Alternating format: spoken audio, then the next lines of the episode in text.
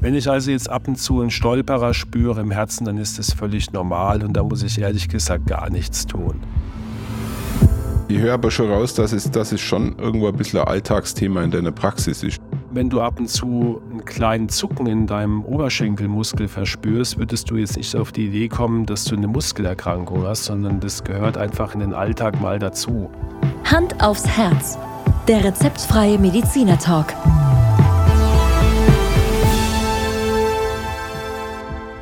Hallo und herzlich willkommen bei Hand aufs Herz. Geschichten rund ums Herz mit professioneller Begleitung von Dr. Markus Knapp. Mein Name ist Thomas Krug und ich freue mich auf unsere Markus erste Folge nach der Jubiläumsfolge, nämlich die Nummer 101. Ja, Thomas, hallo, guten Morgen auch von mir.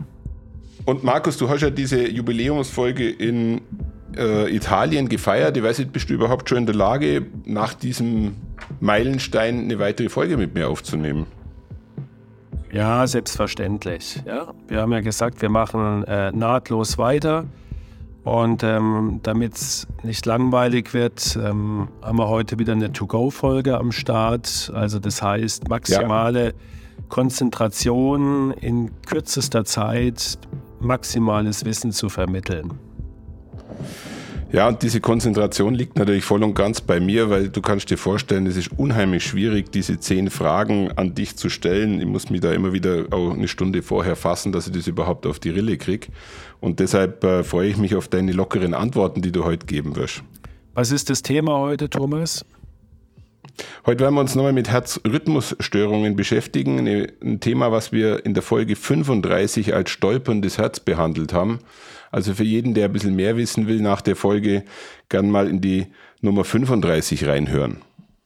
Ja, wobei Herzrhythmusstörungen ist natürlich ein Oberbegriff. Ähm, das wäre jetzt so, wenn ich dir sagen würde, wir reden mal, wir reden mal übers Wetter. Ja? Zehn Fragen übers Wetter. Gell? Das, das ist Herzrhythmusstörungen ein, ein riesiges Thema in der Kardiologie, kann man Bibliotheken mitfüllen und ich denke, ja. wir werden uns auf die, auf die ganz wesentlichen äh, Sachen konzentrieren und vor allen Dingen natürlich auf, auf das, was unsere Zuhörerinnen und Zuhörer und Patientinnen und Patienten interessiert. Das ist der Schwerpunkt. Also Markus, dann würde ich sagen, lass uns starten und ich äh, steige mit der ersten Frage ein, die natürlich schon wahrscheinlich gar nicht so einfach zu beantworten ist.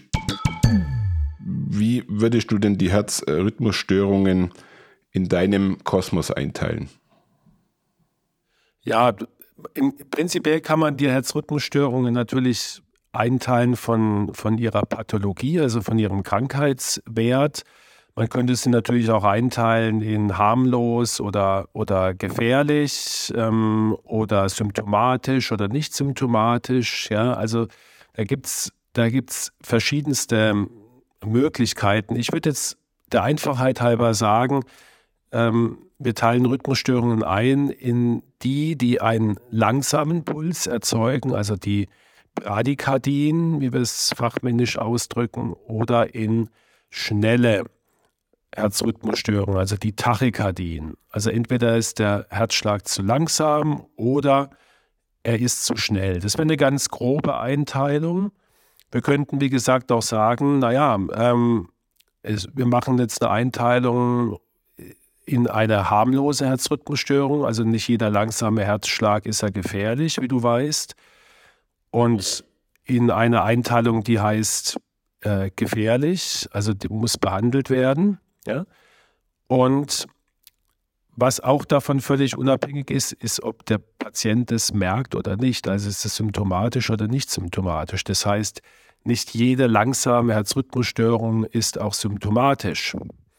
Ja, also man kann jetzt aus diesen drei Faktoren, ähm, kann man immer wieder neue Zusammenstellungen machen. Schnell, asymptomatisch, ungefährlich oder langsam, symptomatisch, gefährlich. Gell? Du weißt, was ich meine. Und ähm, ich glaube, mit diesen drei, das ziehen wir jetzt vielleicht auch bei dieser Frage so ein bisschen durch, bei der Fragerunde, mit diesen drei verschiedenen Komponenten versuchen wir mal da eine Systematik hinzubekommen.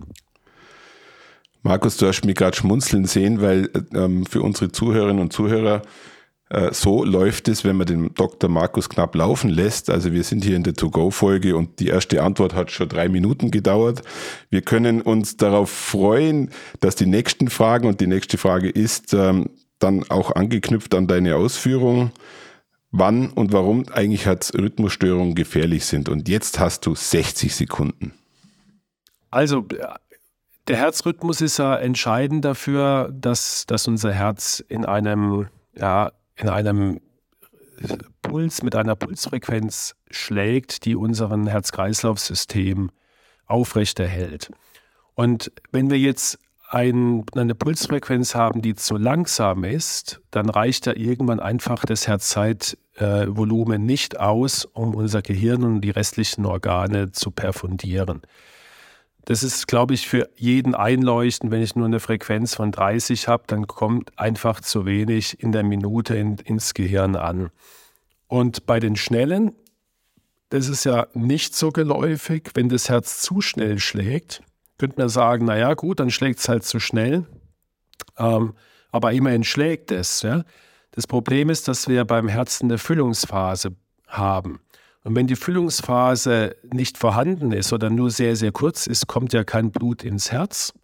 Und deswegen ähm, wird dann ebenfalls zu wenig Blut ins Gehirn gepumpt und dann wird es auch symptomatisch. Also ähm, sowohl bei zu langsamen als auch bei zu schnellem Puls bekommen wir irgendwann Symptome.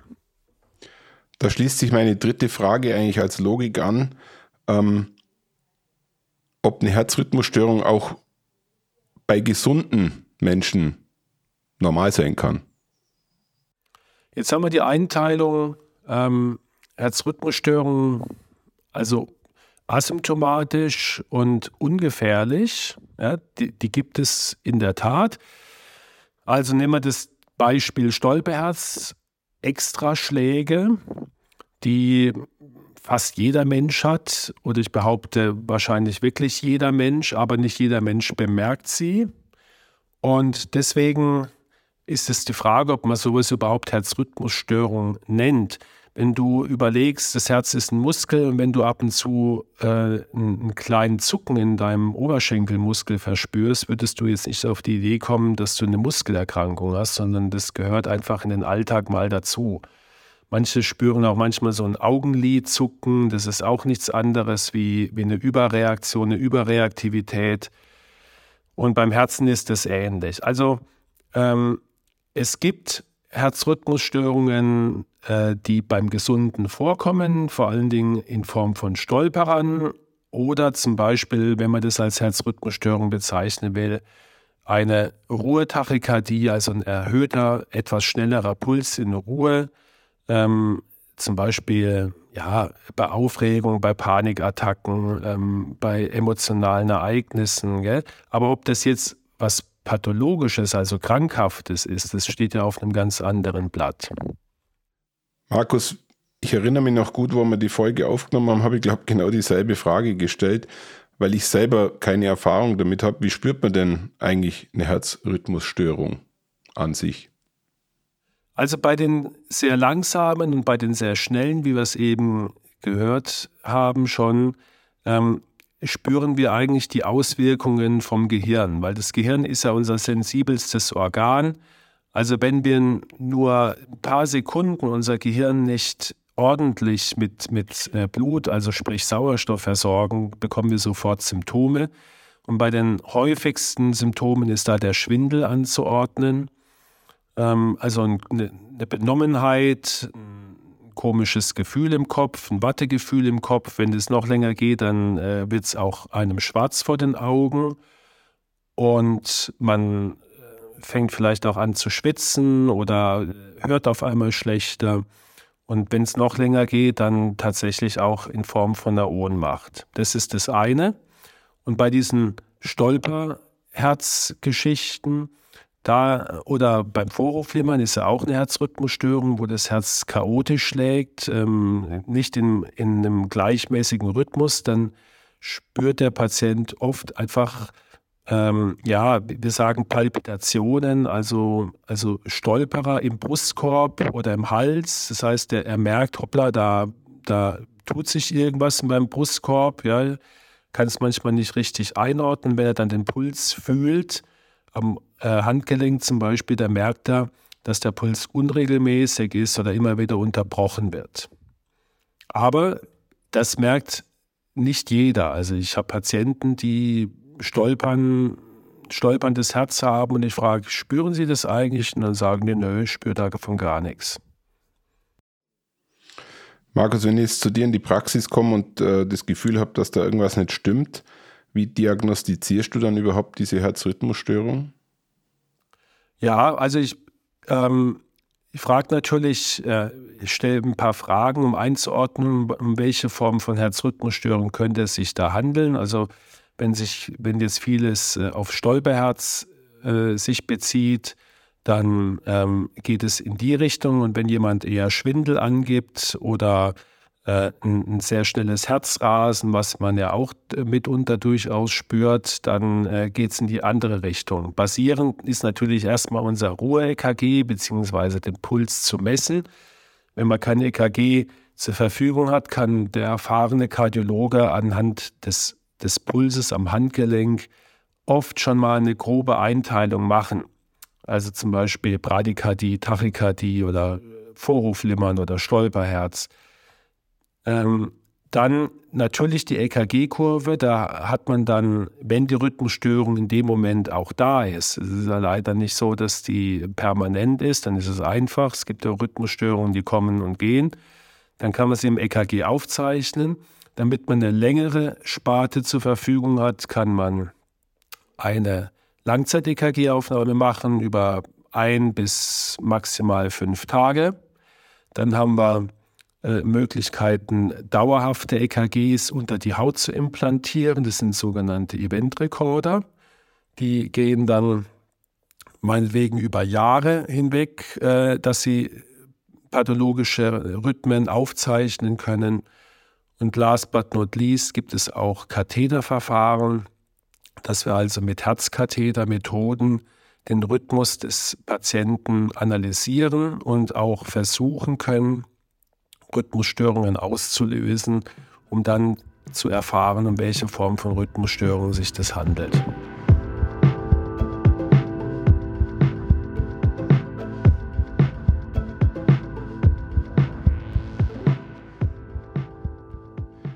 Markus, jetzt habe ich zwei Fragen, die finde ich jetzt persönlich ganz spannend. Nummer eins, was mache ich denn oder kann ich überhaupt was machen, wenn mein Puls zu langsam ist?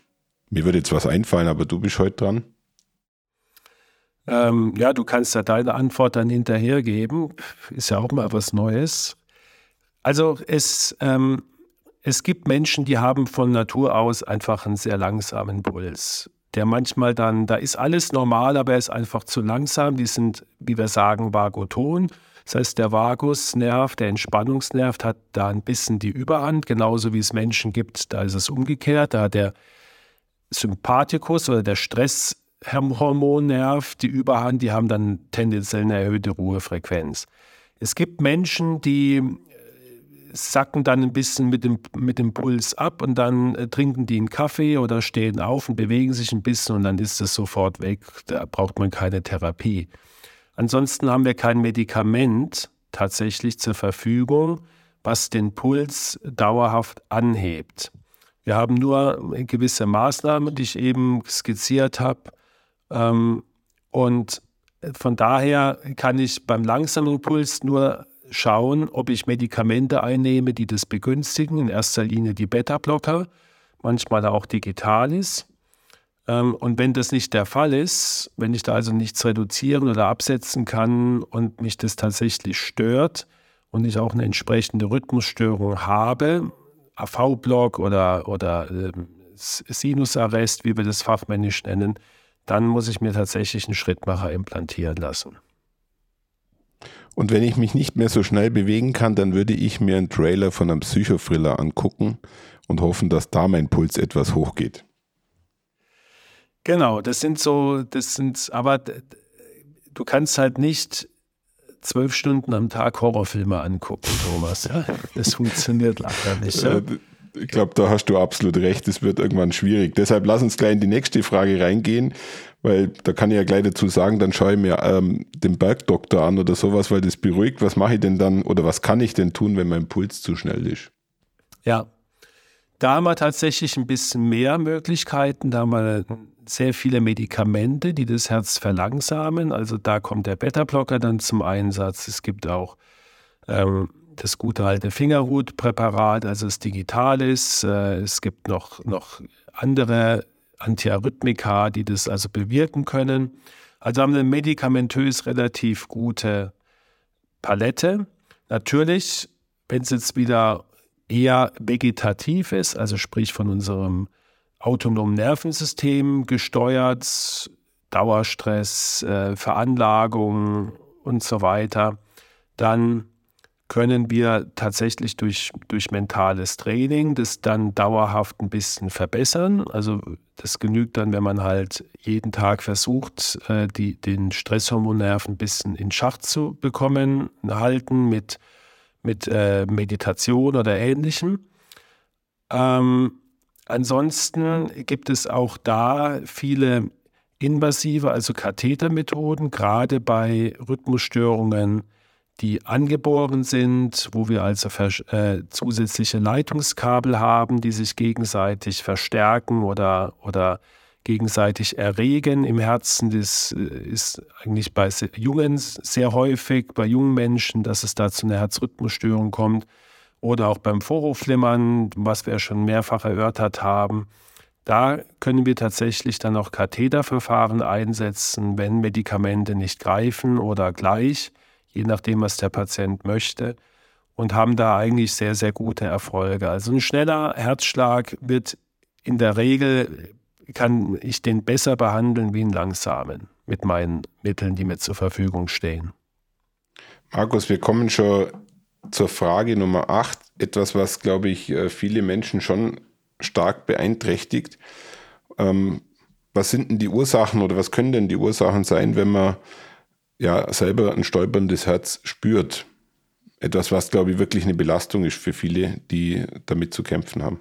Ja, das hatten wir ja in unserer Stolperz-Folge ausführlich ähm, besprochen und wir können ja da auch wieder nur empfehlen, wenn man da betroffen ist und die To-Go-Folge jetzt nicht ausreicht, dass man sich die Folge einfach nochmal anhört. Aber das, das stolpernde Herz ist gerade bei jüngeren Menschen oft sehr harmlos und hat sehr, sehr häufig was mit, mit Stress oder emotionaler Belastung zu tun.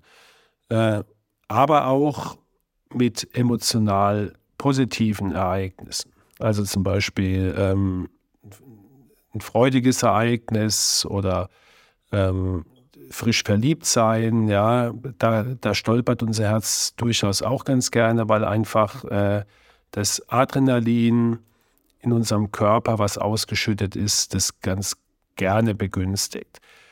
Es gibt aber auch, und deswegen gehört es irgendwann auch mal abgeklärt, wenn das dauerhaft vorkommt, ähm, es gibt natürlich Erkrankungen, Herzmuskelerkrankungen in erster Linie, die dazu neigen, äh, Extraschläge zu produzieren. Also es können Entzündungen sein, das können angeborene Herzmuskelerkrankungen sein, das können auch gerade beim älteren Menschen Durchblutungsstörungen sein, sodass ein, ein anhaltendes Stolperherz, was nicht klar im Kontext steht mit einer Stressbelastung oder einer akuten Geschichte ähm, und auch nicht durch zum Beispiel viel Trinken und Elektrolyte, in erster Linie Magnesium, schnell zu einer Besserung führt. Das gehört einmal zumindest abgeklärt, dass man einen Ultraschall macht und sagt, okay, Herz ist in Ordnung, auch sonst ist alles in Ordnung. Und dann ist es auch äh, zu 99 Prozent harmlos. Markus, dann schließt die Frage 9 eigentlich nochmal in der Bestätigung an, was ich, was ich selber dagegen unternehmen kann. Du hattest es ja jetzt schon in groben Zügen angedeutet. Beim Stolperherz jetzt konkret? Ja, auf, auf das Stolperherz bezogen, ja. Also in erster Linie, dass ich erkenne, ähm, wann es kommt und rückblickend sagen kann, naja, kein Wunder, ähm, die letzten Wochen war es auch mal einfach wieder ein bisschen viel. Ähm, sei es bei der Arbeit oder, oder privat. Ähm, Dann begünstigend ist oft auch ein Schlafmangel, der ähm, das Herz einfach nicht zur Ruhe kommen lässt. Ja, wir brauchen Schlaf, insbesondere Tiefschlaf, damit sich unser Herz erholen kann. Ähm, dann sind es bei vielen auch vermehrter Kaffeegenuss, Koffeinbegünstigtes oder andere Aufputschmittel äh, wie ähm, die na, äh, Red Bull-Geschichten und so weiter, was man ja überall zu kaufen bekommt und sich äh, praktisch nochmal einen Energieschub holt. Ja. Ähm, also das muss man halt erkennen, das muss man dann abstellen und ich würde in erster Linie dann sehr viel Magnesium nehmen in, in hochdosierter Form. Kann man eigentlich nicht äh, zu wenig nehmen. Manche bekommen dann Magen-Darm-Beschwerden, also Durchfall. Das äh, muss man wissen, aber ansonsten kann man sehr viel Magnesium nehmen. Und ähm, lockere Bewegung, lockeren Ausdauersport, ein bisschen zur Ruhe kommen und in, sehr, sehr vielen Fällen, ich würde mal sagen, in über 80 Prozent ähm, verbessert sich das dann mit dem Stolperherz. Markus, du hast es geschafft. Wir sind bei der letzten Frage. Ja. Und ich glaube, das ist jetzt eine, eine, gute Frage zum Abschluss, weil da besteht sicherlich Unsicherheit, bei welchen Symptomen in dem Kontext sollte man eigentlich dann dringend bei dir vorbeischauen. Ja, das ist eine sehr gute Frage zum Schluss, Thomas, ähm, weil genau das ist ja die Gretchenfrage. Und man keiner möchte jetzt umsonst zum Arzt gehen und ähm, keiner möchte andererseits auch was übersehen. Und deswegen kann ich dir natürlich auch nicht so eine ganz pauschale Antwort jetzt geben. Aber äh, zunächst mal kommen wir mal auf, wenn wir von den Symptomen ausgehen und davon, äh, deswegen kommt ja der Patient zum Hausarzt oder, oder überlegt sich überhaupt, ob er zum Kardiologen soll. Wenn ich also jetzt ab und zu einen Stolperer spüre im Herzen, dann ist das völlig normal und da muss ich ehrlich gesagt gar nichts tun. Wenn ich das Problem jetzt verstärkt habe, dann würde ich diese äh, Maßnahmen ergreifen, was ich dir vorhin gesagt habe. Also mal, mal in mich reinhören, gucken, könnte es nicht vielleicht ein bisschen zu viel Stress liegen und was habe ich denn im Moment, was mute ich meinem Körper so zu und versuche das abzustellen in Verbindung mit Magnesiumtherapie, und ähm, stressreduzierenden Maßnahmen. Wenn ich aber auf einmal ein Herzrasen bekomme in Ruhe ohne Grund, ja, kann das trotzdem harmlos sein. Aber wenn ich jetzt auf einmal ein Herzrasen von 160, 170 in Ruhe bekomme, also ein, ein richtiges Rasen, ich rede jetzt nicht von einem Puls von 100, was von manchen irrtümlich als Herzrasen bezeichnet wird. Es ist aber kein Herzrasen. Ein richtiges Herzrasen beginnt beim älteren Menschen ab 160 und beim jüngeren Menschen ab 200, also wo es wirklich ähm, extrem schnell ist. Das gehört abgeklärt und genauso auch ein sehr langsamer Puls. Ähm, vor allen Dingen, wenn eins von beiden auch mit Symptomen, die wir vorhin erörtert haben, einhergeht. Also das ist dann wirklich eine Sache, die muss ähm, zunächst beim Hausarzt durch EKG und Langzeit-EKG und höchstwahrscheinlich dann auch im Verlauf beim Kardiologen einmal untersucht werden. Und ähm, dann haben wir ja, wie ich es eben auch schon gesagt habe, sehr häufig erstens eine Diagnose und zweitens auch eine Möglichkeit, es zu behandeln. Markus, du hast es geschafft für heute. Zehn Fragen to go meistens kurz, kurz und knackig beantwortet. Herzlichen Dank dafür. Im Kontext zu diesem komplexen Thema, ja, wir hätten, wir könnten jetzt anhand dieser Fragen zwei Stunden miteinander sprechen, ist keine Übertreibung. Ähm, ganz wichtig ist es noch ein, ein Phänomen, ist mir noch eingefallen, ja. weil das wirklich sehr häufig ist ähm, zu erklären wenn ich einen Extraschlag habe und es gibt Menschen, die haben, das ist dann oft krankhaft bedingt, jeder zweite Schlag ein Extraschlag. Also Normalschlag, dann Extraschlag, Normalschlag, Extraschlag. Der Extraschlag wird oft vom Patienten am Handgelenk, aber auch von Blutdruckmessgeräten nicht wahrgenommen. Ja, weil die Pulswelle durch den Extraschlag so gering ist, dass Geräte und der Finger am Handgelenk das nicht erkennen können. Im EKG sieht man ihn sofort den Extraschlag. Und dann wird einem Patienten ein langsamer Puls vorgespielt. Also auf dem Blutdruckmessgerät steht dann 30. Aber wenn man das EKG durchzielt, ist es 60, weil die Extraschläge nicht gezählt werden. Und das ist ganz, ganz häufig, dass Patienten kommen und sagen, ich habe manchmal einen Puls von 30, fühlen sich aber dabei völlig wohl. Und das ist dann oft die Ursache mit den Extraschlägen. Und ähm, das wollte ich einfach noch erwähnen, weil nicht, man muss nicht sofort beunruhigt sein, wenn man so einen niedrigen Puls hat. Wenn man bei 30 alles machen kann und sich wohlfühlt, ist es in der Regel diese, dieses Extraschlagphänomen und nicht eine, eine wirkliche Bradykardie. So. Markus, ich höre aber schon raus, dass es, dass es schon irgendwo ein bisschen ein Alltagsthema in deiner Praxis ist. Es ist jetzt nichts, äh, was einfach mal so ausnahmsweise vorbeikommt, sondern es ist schon ein großes Thema. So ist es. Deswegen behandeln wir es auch hier immer mal wieder. Ja, und es wird doch nicht mhm. die letzte Folge sein, wo wir auf das Thema Herzrhythmusstörungen in irgendeiner Form eingehen. Es ist ganz, ganz häufig und ist auch eines der Symptome, die dem Patienten am meisten Angst machen. Also alles, was mit dem Herzrhythmus zu tun hat, macht sofort Angst. Markus, ich habe heute auch was gelernt. Okay. Kann man dir noch was beibringen, Thomas? Ja? Äh, immer, immer. Ich habe gelernt, dass ein Event-Recorder nichts ist, was ein Tontechniker bei einem Musikfestival verwendet, sondern dass das bei dir in der Praxis angewandt wird. Genau. Hervorragend. Genau, ja.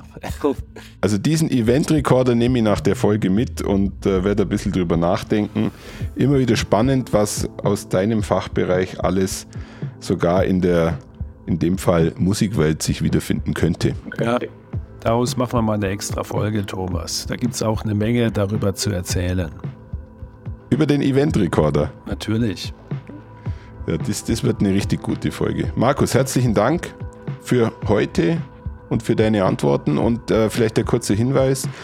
An dem äh, kommenden Dienstag, wenn die Folge veröffentlicht wird, dann äh, kann man sich am Abend einfach auch nochmal entweder live in unseren Talk einklinken oder aber dann einen Tag später sich das Ganze auf unserem YouTube-Kanal anhören. Wir werden in unserem nächsten Live-Talk über das Thema Herzrhythmusstörungen wahrscheinlich ein bisschen ausgiebiger widersprechen können miteinander. Genau, freuen wir uns drauf. Also, Thomas, vielen Dank und bis ja. zum nächsten Mal. Tschüss. Ciao.